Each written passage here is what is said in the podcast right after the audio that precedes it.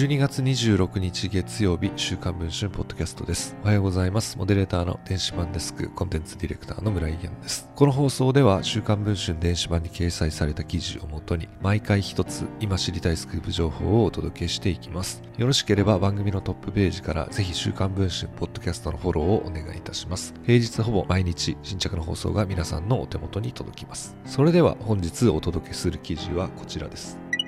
歌手の香原朋美さんがこれまで否定してきた夫大野智弘氏との離婚を認め大野氏が代表を務める所属事務所を12月31日で辞めることが分かりました。香原さん本人が週刊文春の取材に対し事実関係を認めています。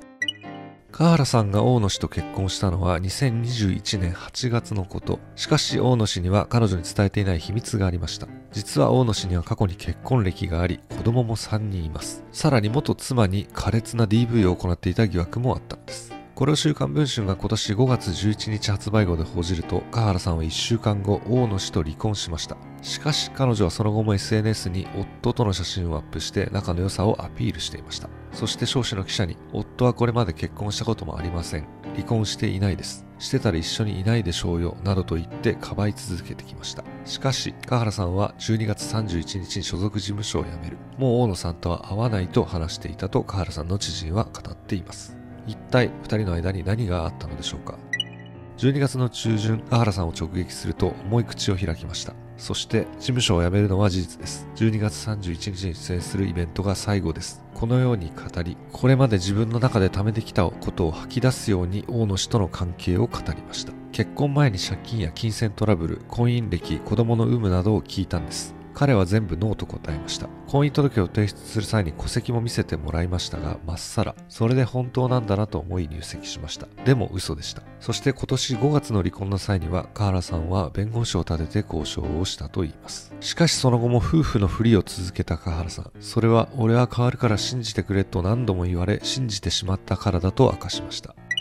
では2人の関係が決定的に悪化した原因は何なのでしょうか？前室の知人によると香原さんはイベントコンサートなどに精力的にこなしていましたがギャラが明らかに少なかった。そこで香原さんは明細を出すように大野さんに求めた。でも金額と支払った日付テレビイベントなどと書かれただけの紙を渡されただけだったといいます。この知人の持つ明細を香原さんに見せると本物ですと認めた上でこう語りました。私はこのステージに立っていくらで歌っているんだろうという疑問を抱えていました。T シャツやパーカーなどのグッズも勝手に販売されていて収益の分配があるか分かりません。